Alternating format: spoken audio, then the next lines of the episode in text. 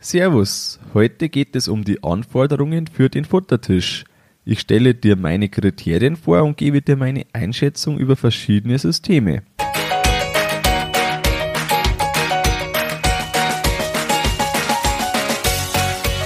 Herzlich willkommen beim Kuhstall Bau und Umbau Podcast. Hier bekommst du viele nützliche Ideen und Tipps für deinen optimalen Stall mit Blick auf das Wohl von Mensch und Tier.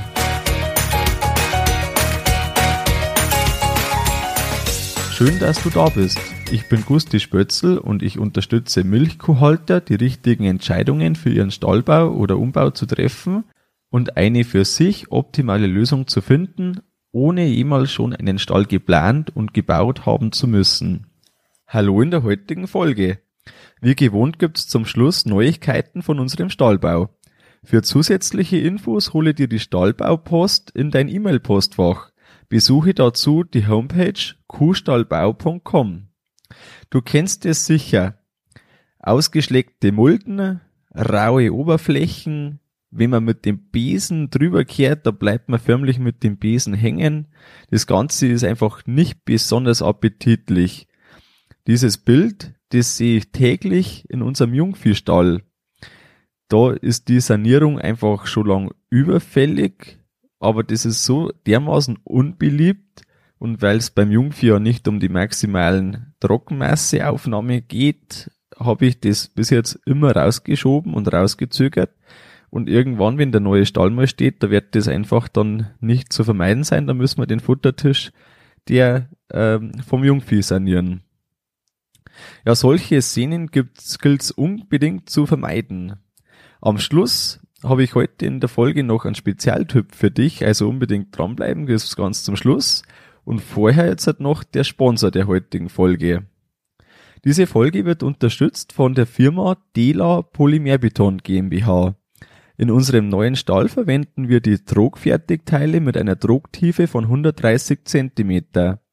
Für mich war die optimale Futtertischhygiene zusammen mit der sehr langen Haltbarkeit ausschlaggebend. Die Trogfertigteile sind schnell verlegt und danach mechanisch belastbar. Eine abgerundete Bahnwand ist direkt mit dabei. Dadurch ist der Futtertisch besonders schnell fertiggestellt. Im Angebot sind auch klassische Rindergrippen, Bugschwellen und Halbrundprofile für die Liegeboxen. Hast du Interesse am Angebot, besuche die Homepage www.dela-polymerbeton.de und nimm direkt Kontakt auf. Du stehst jetzt vielleicht vor der Entscheidung, welchen Futtertisch oder welchen Futtertischbelag du für deinen Neubau oder für deinen Umbau verwenden sollst es ist eine recht schwierige Entscheidung und die Entscheidung ist auch recht, ähm, ja, du merkst es einfach dann jeden Tag, weil das einfach die Grundlage für das Futter ist, das du deinen Kühen gibst. Die Kuh, für die ist das ganz einfach. Die möchte eine ganz glatte Oberfläche haben, möglichst wenig Ritzenkanten, möglichst wenig, was irgendwie das Glatte stört und somit auch die Futteraufnahme, wenn sie mit ihrer rauen Zunge da drüber gleitet, was da irgendwie störend wirken könnte. Alle Ansprüche, auf die wir danach jetzt gleich eingehen, ähm, die sind natürlich jetzt nicht unbedingt eins zu eins das, was für die Kuh vorteilhaft ist, weil wir haben ja andere Sachen auch noch. Eine Fakt, ein, eins ist Fakt, nackter Beton ist keine Option. Wir sind da zu viert einmal ins Auto gestiegen, das war 2018 und sind in den Osten gefahren. Da hat man zwei Ziele fest und der Rest war relativ spontan. Wir sind da raufgekommen bis gut Hohenluko und dann wieder runter. Einen Betrieb in Thüringen haben wir da gesehen und da, ja, das war recht prägend, sage ich mal. Der Stahl von denen war knapp zehn Jahre alt, ein recht heller, guter, also einfach schon ein schöner Stahl. Aber da hat's irgendwie beim Bauen recht pressiert. Er hat da gesagt, der Betriebsleiter war das, ähm, da war einfach die Zeit da nicht mehr da für das, dass man da noch einen, äh, irgendwie einen Belag drauf macht. Also die hätten da äh, Epoxidharz rauf gemacht, eigentlich war geplant, aber das haben sie dann keine Zeit mehr dazu gehabt, sind schon eingezogen. Und so war jetzt der Futtertisch nicht mal zehn Jahre alt und war komplett rau. alles zwischen den Steinen schon raus, immer wieder Steine dabei. Und das war so ein richtig prägendes Bild, dass das einfach keine Option ist, dass man das so lässt. Mir war das schon immer klar, aber was da sich wieder bestätigt hat, dass keiner Lust hat auf die Futtertischsanierung. Das, was man da am Anfang spart, der Schuss, der geht auf jeden Fall nach hinten los. Kommen wir jetzt auch direkt zu meinen drei Entscheidungskriterien, die ich jetzt auf das Wesentliche zusammengestampft habe für den Futtertisch. Es gibt natürlich noch mehr, äh, die man jetzt da irgendwie aufzählen könnte, aber ich habe mir jetzt für die drei wichtigsten Punkte entschieden. Der erste Punkt, das ist die mechanische Belastbarkeit. Abschieben, ein Futtertisch muss man auf jeden Fall maschinell vorbereiten, wenn man es auch nicht machen würde, weil das einfach Zeit spart jeden Tag und das dann einfach in die Arbeit mit eine, äh, eingeplant werden muss und dann läuft es auf jeden Fall maschinell. Am einfachsten ist da die Laderschaufel. Ähm, entweder eben der Radlader oder der Hoftrag oder irgendwie der, der Schlepper, der den Mischwagen befüllt. Und da muss man halt einfach bedenken, äh, jeder Fahrer passt nicht ganz gleich auf die Oberfläche auf oder jeder hat mal einen schlechten Tag und wenn das passieren kann, dass einfach, wenn man zu steil zum Beispiel ansetzt und dann ähm, der Belag, die Oberfläche damit äh, rausgekratzt wird oder einfach Schäden davon trägt, wenn das passieren kann, dann passiert das auch irgendwann. Und somit muss man sich einfach gut überlegen, die mechanische Belastbarkeit ist ein ganz wichtiger Faktor und es soll einfach nicht passieren können, dass der bei einmal irgendwie versehentlich mit der Ballengabel vielleicht den Spitz zu weit unten, weil man irgendwie einen Ballen auf den Futtertisch gefahren hat, dass dort gleich dann ein riesen ähm, Loch heraus ist. Da braucht man einfach was Stabiles und genau, das ist einfach der Punkt, mechanische Belastbarkeit muss gegeben sein. Das zweite, das ist die Langlebigkeit der glatten Oberfläche. Keiner hat Lust auf Sanierung, ich habe es Anfang schon gesagt. Mir geht's genauso. Dem Betriebsleiter dort aus Thüringen ist, äh, dem geht's genauso und wahrscheinlich sehr vielen anderen auch. Vielleicht deinem Nachbar, vielleicht kennst du jemanden, bei dem das genauso ist. Und was man da bedenken muss, das ist ja nicht nur die äh, Kosten, also der Kostenpunkt der Sanierung, sondern das ist auch die Übergangszeit. Die Sanierung ist eigentlich schon lang notwendig oder auch nicht so lang, aber auf jeden Fall notwendig und man zieht sie ja doch noch hinaus, weil man eben keine Lust drauf hat. Jetzt kostet es ja indirekt auch schon Geld, weil man weniger Futteraufnahme hat in der Zeit, in der der Futtertisch eigentlich schon zu schlecht ist. Das ist einfach da von der Hygiene her so, dass das ähm, ja so die, die Kuh, die riecht ja extrem gut. Also viel besser, als wir das können. Und wenn einfach das nicht so schmackhaft ist, weil da immer irgendwie so das alte Futter noch klebt und das Ganze getränkt ist mit den ähm, Sapper der Kuh, das ist einfach richtig ähm, kreislig, würde man in Bayern sagen. Und das kostet ja indirekt Geld, weil weniger Futteraufnahme, weniger Milch, aber die weniger Milch muss man ja nicht bezahlen, deshalb sieht man es nicht, sondern die hat man einfach nicht auf der Milchgeldabrechnung. Und ähm, genau, deshalb unbedingt den, den Punkt bedenken, Langlebigkeit der glatten Oberfläche ist so wichtig, je länger, desto besser.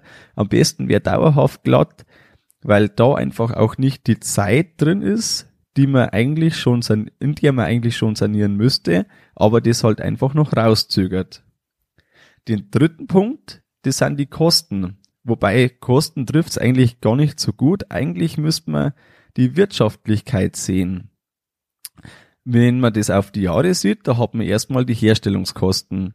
Die Herstellungskosten teilen sich vielleicht auf 20, 25, 30, vielleicht weniger, vielleicht mehr Jahre auf. Die Unterhaltungskosten, die man in der Zeit hat, das ist der andere Punkt. Und die Unterhaltskosten wären jetzt dabei zwischen wenig und null, wenn man jetzt irgendwas hat, das wo ewig hält und die sind unter Umständen recht hoch, wenn man jetzt halt zum Beispiel nichts macht und dann nach fünf Jahren schon sanieren muss. Erst nach zehn Jahren saniert, dann haben wir wieder bei dem Punkt, dass man die, den Milcherlös ja nicht hat, den man sonst vielleicht hätte. Und man hat dann eben die Arbeit, man muss jemanden bezahlen, der das macht oder mindestens das Material, wenn man selber macht, aber da braucht man auch Stunden dafür. Von dem her sind das einerseits die Herstellungskosten, die man berücksichtigen muss, aber nicht zu vergessen sind auch die Unterhaltungskosten. Fliesen wären jetzt für mich noch Alternative gewesen. Du hörst gleich, ähm, dass ich die Fertigteil-Druckschalen ähm, bei uns dann äh, favorisiere und auch dann wirklich eingebaut habe. Und die Fliesen wären für mich eine Alternative gewesen. Warum hörst du auch gleich? Aber die wären jetzt zum Beispiel wesentlich teurer gewesen. Wenn man jetzt einfach nur Beschichtung drauf macht, das ist dann günstiger. Ich gebe dir jetzt auch direkt noch eine äh, meine Einschätzung zu den verschiedenen Oberflächen mit.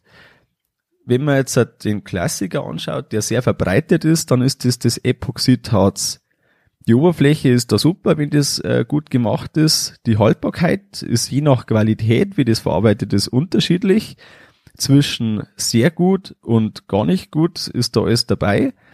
Und wenn du äh, dir überlegst, eben von jemandem das machen zu lassen, dann lass dir unbedingt Referenzen geben und schau die an. Und fünf Jahre sind kein Alter. Lieber zehn und mehr Jahre, wenn das da gut funktioniert, immer noch super Oberfläche ist, dann kann man davon ausgehen, dass der das einfach kann. Mechanisch ist die Oberfläche bedingt belastbar, wenn mir jetzt da irgendwas passiert mit Frontlader. Es gibt zwar welche, die sagen, mit der Schaufel schieben sie es ab, sie passen einfach ein bisschen auf. Ähm, die meisten schauen dann eher, eher, dass sie mit einer Gummilippe fahren oder dass sie irgendwie ähm, mit Besen das machen oder wie auch immer dann. An sich ist es eben kostengünstig und von dem her vorteilhaft.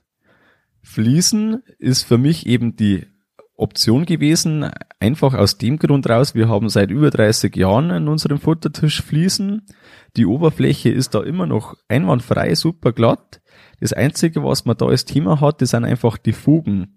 Die Fugen muss man da äh, nachmachen, das kann man machen, aber das ist natürlich genauso gern gemacht wie alles andere, also sprich gar nicht.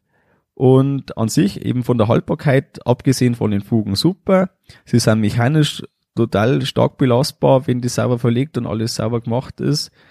Aber fertig verlegt sind die einfach deutlich teurer als zum Beispiel jetzt die Fertigteildruckschalen.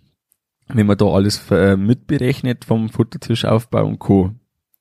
Edelstahl ist eine relativ äh, verbreitete Variante, gerade wenn es um äh, Sanierungen geht, dass man da Edelstahl drauf macht. Die Oberfläche ist total glatt, von dem her wirklich super. Im Sommer kann sich's halt aufheizen. Je nachdem, wenn man da einen Platz direkt in der Sonne hat, das ist fürs Futter sowieso nicht ideal, dann kann sich das auch wirklich ähm, sehr stark aufheizen zusätzlich. Und von dem her ja, also es, es heißt manchmal, dass sogar Wellen schlagen kann, aber wenn das sauber verbaut ist, dann sollte das nicht passieren. Der, das Verbauen ist da so eine Wissenschaft für sich, da muss man sich auf jeden Fall gut informieren und am besten auch wieder anschauen, wer es schon hat. Mechanisch eben bedingt belastbar. Es könnte passieren, wenn es vor allem nicht sauber verlegt ist, dass man da ähm, an den Stößen oder wo hängen bleibt und dann eigentlich das dann mit rausreißt aber normal kann man schon, schon so aufpassen, dass das nicht passiert. An sich ist das äh, erstmal relativ teuer vom Material her und da muss man sich halt einfach überlegen, was die Optionen sind und gerade in der Sanierung ist man da einfach schnell dabei. Die Trogschalen, die ich schon erwähnt habe, die sind einfach von der Oberfläche super glatt. Man hat sehr wenig Stöße Mechanisch sind die stark belastbar. Das einzige ist, wenn Hohlräume beim Verlegen dabei sind, dann ist die Haltbarkeit einfach da schnell begrenzt, wenn man da zum Beispiel drauf fährt und das bricht. Was da eine super Lösung ist, das sind die Trogfertigteile und die sind dann auch schon direkt mit der Barenwand gemacht. Vorstellen muss man sich die Produktion da so, dass die Trogfertigteile falsch rum, also das, was man später sieht, ist da unten in eine Schalung gelegt werden. Da wird dann eben das mit Beton vollgegossen. Das ist dann so etwa acht Zentimeter stark. Das gibt's dann in unterschiedlichen Längen und das ist extrem schnell verlegt. Und aufgrund dem, dass man da die Bahnwand schon dabei hat und eine glatte Oberfläche, ist einfach da vom Preis-Leistungs-Verhältnis, was man da bekommt, wirklich gut. Von der Haltbarkeit sind wir da eben bei dem Polymerbeton bei einer sehr guten Haltbarkeit, die gibt es schon seit über 30 Jahren, noch viel länger. Und die, die ich jetzt kenne, die sind äh, etwa 30 Jahre alt auch schon und die sind immer noch einwandfrei in der Oberfläche. Und auch da, da gibt's einfach das nicht, dass die irgendwie mal schlechter werden und dass man wieder was machen muss. Das Einzige, was früher oft verbreitet war, dass man relativ kurze, weil es es noch nicht länger gegeben hat, eingebaut hat und wo die Trogschale aufhört am Übergang zum Beton, also etwa einen Meter weg von der Kuh, da ist es dann oft, dass der Beton einfach dann wieder sanierungsbedürftig ist. Aber die Trogschale an sich, die ist einwandfrei. Und äh, für mich waren das eben aus dem Grund, dass man da keine Sanierung erwarten muss, wenn man da um die fünf Meter pro Teil äh, an einem Stück hat. Die sind wie so einzelne Schalen komplett zusammengelegt. Da hat man nur, nur noch alle fünf Meter einen Stoß. Und der ist dann ungefähr so einen halben Zentimeter bis einen Zentimeter breit und das kann man echt gut verkraften. Also für mich, du hörst es einfach klar raus, ist das der absolute Favorit. Weitere Möglichkeiten, die es gibt, die zähle ich jetzt nicht genauer auf, zum Beispiel Marmorplatten. Da hat sich einfach nichts durchgesetzt, das irgendwie dann äh, richtig Verbreitung gefunden hätte. Ich gehe jetzt noch auf den Ablauf und auf den Aufbau ein von unserem Futtertisch und wie wir das gemacht haben, bevor wir dann zu dem Tipp kommen, den ich dir am Anfang schon ähm, gesagt habe, dass da was kommt. Wir haben als erstes bei uns eine 18 Zentimeter starke Bodenplatte betoniert. Die Bodenplatte, das ist ähm, deshalb so gemacht, wenn man jetzt irgendwie nach 20, 30, 40 Jahren oder auch schon früher oder später, wenn man da eine, eine Sanierung oder vielleicht auch irgendwie überhaupt, dass man komplett was anderes macht, wenn das da notwendig wird, wird, dann hat man da quasi eine Fläche, auf die man was Neues aufbauen kann.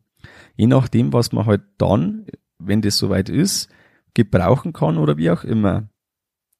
Also als erst eben die, die Bodenplatte und dann kommt ähm, ein bis, also genau da vielleicht noch der Tipp, wenn man das ein bis zwei Zentimeter schmäler macht, als später dann die, äh, das Trogteil hinkommt, dann tut man sich deutlich leichter beim Setzen der Standsäulen für das Fressgitter.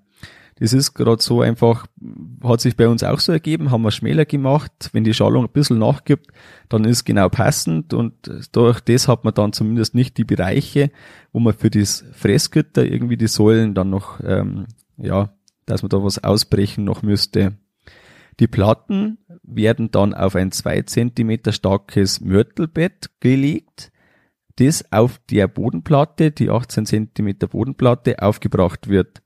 Das wird einfach in der Breite gemacht, wie das Teil breit ist, also ungefähr 1,40 Meter ist es dann.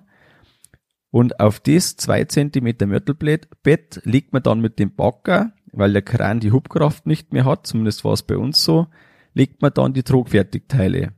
Mit einem Gummihammer klopft man das noch nach. Man muss auch darauf aufpassen, dass der Stoß dann gleichmäßig ist.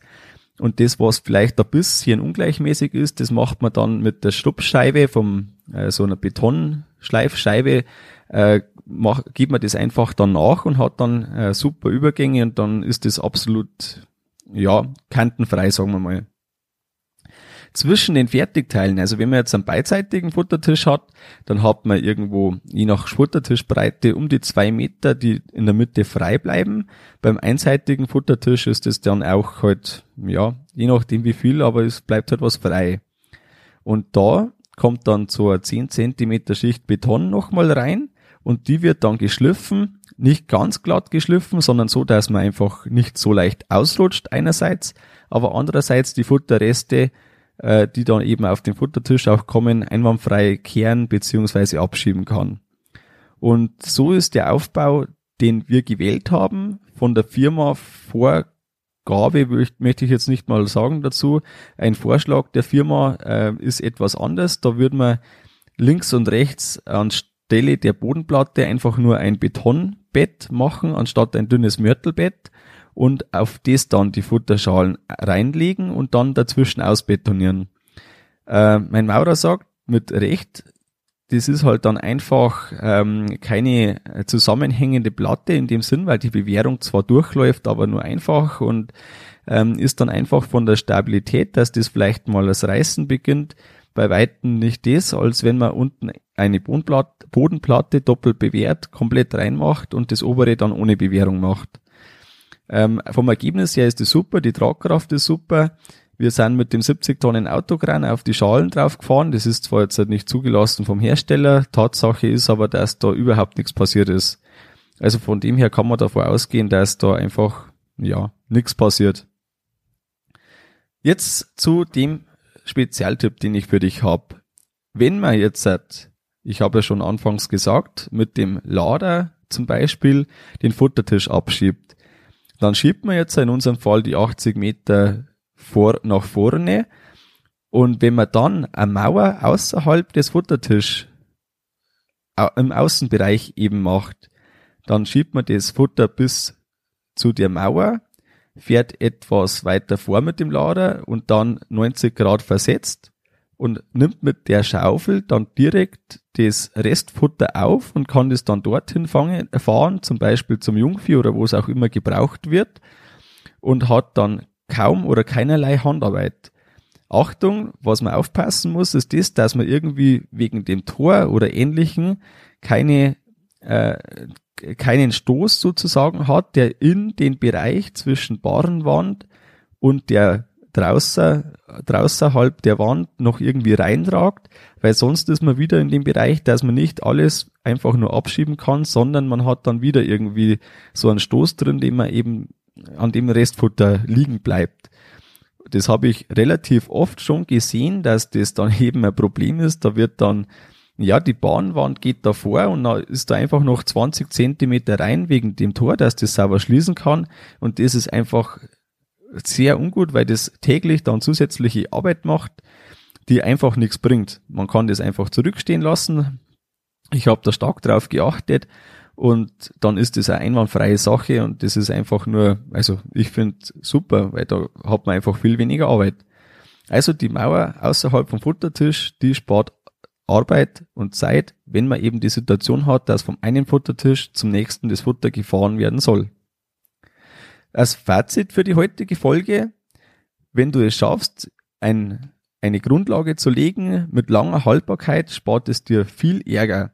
Überlege dir unbedingt, wie robust die Oberfläche für das tägliche Abschieben sein muss und wähle anhand von dem dann die richtige oder für dich richtige Oberfläche für deinen Futtertisch.